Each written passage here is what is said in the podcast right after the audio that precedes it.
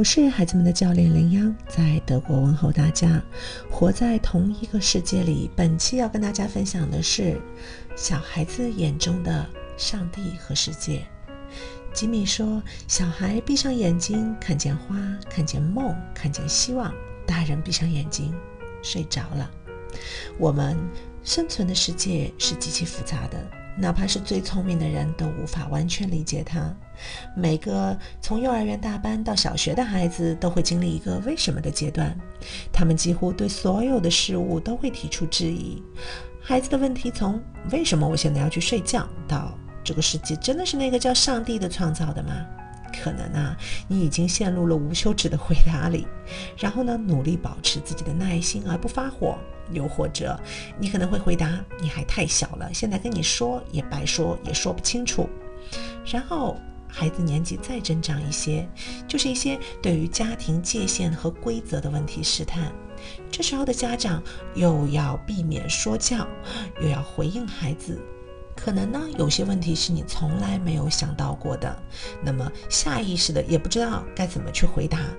这时候呢，可能你会敷衍的回答说：“啊，你还是别问这么多了，我说不行就是不行。”啊，之前的分享中呢，我们有讨论过作为孩子的感受和大人呢故作神秘。那么今天呢，从孩子所提的问题的角度来帮助父母来拆解。第一点呢，是始终认真对待问题的态度。对于这点呢，大家都很熟悉的，应该就是啊，要保护孩子的求知欲望。然后你的认真回答呢，就是对孩子更好的鼓励。但是我今天呢，这里要从另一个角度来解释，就是孩子连续密集的提问，对他们来说不仅仅是好奇的提问游戏啊，也表达了他们想要沟通和被关注的愿望。孩子哪怕再幼稚的问题，每个父母所给出的答案都能给孩子一点安全感。所以，孩子和父母之间的问答间呢，不仅满足了孩子的好奇心，其实也建立了良好的亲子关系。第二点呢是如何应答孩子的问题，可以被回答的很复杂，因为像比如说，啊，这个世界真的是那个叫上帝的创造的吗？如果真要专业的回答啊，那可能真的要去介绍宗教、基督教、上帝、世界的唯物论等等等等。那这里呢就需要家长针对不同年纪的孩子，我们把握好复杂理解的程度。问题和答案同样重要。其实，在提问的那个当下，孩子也并不一定需要很复杂的解释。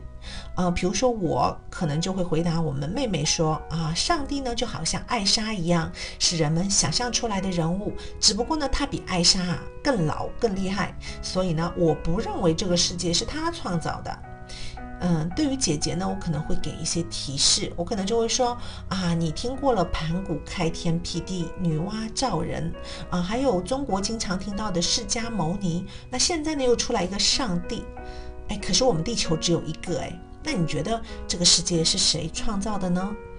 嗯，还有一点要提的是。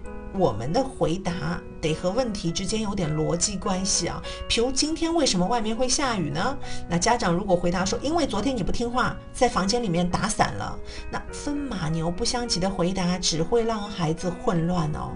那我们肯定不会在一夜之间就能跟孩子解释清楚这个世界。所以啊，我们一边解释一边练习吧，不要太焦虑。第三点呢，就是应对各种试探性的问题。如果你处在青春期的孩子说他要去同学家过夜，你会怎么做呢？会拒绝还是同意呢？又如何去解释呢？当然了，这里父母的答案呢，就等于是制定了一些原则，对吗？划清了一些界限。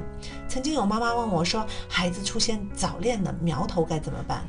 我的答案是在面对孩子各种试探性的问题的时候，我们要记住，我们需要培养的是社会人。也就是说，这孩子今后他是要在社会上和形形色色的人群在一起生活的。我们能教会孩子的就是。随时随地要先保护好自己，然后再去帮助别人。当我们在和孩子讨论界限问题的时候，即使是婴儿期，也要和孩子解释清楚你做这个决定的立场和理由。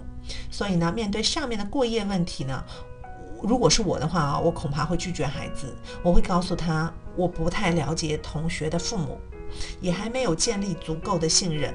所以呢，我会为把他的安全交到陌生人的手里而感到担忧。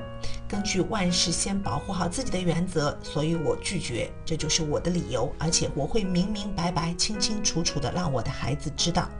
那今日互动呢，是邀请大家努力和孩子一起来回答好奇的一切问题吧。如果你喜欢我的分享，欢迎点赞和转发，谢谢你的宝贵时间。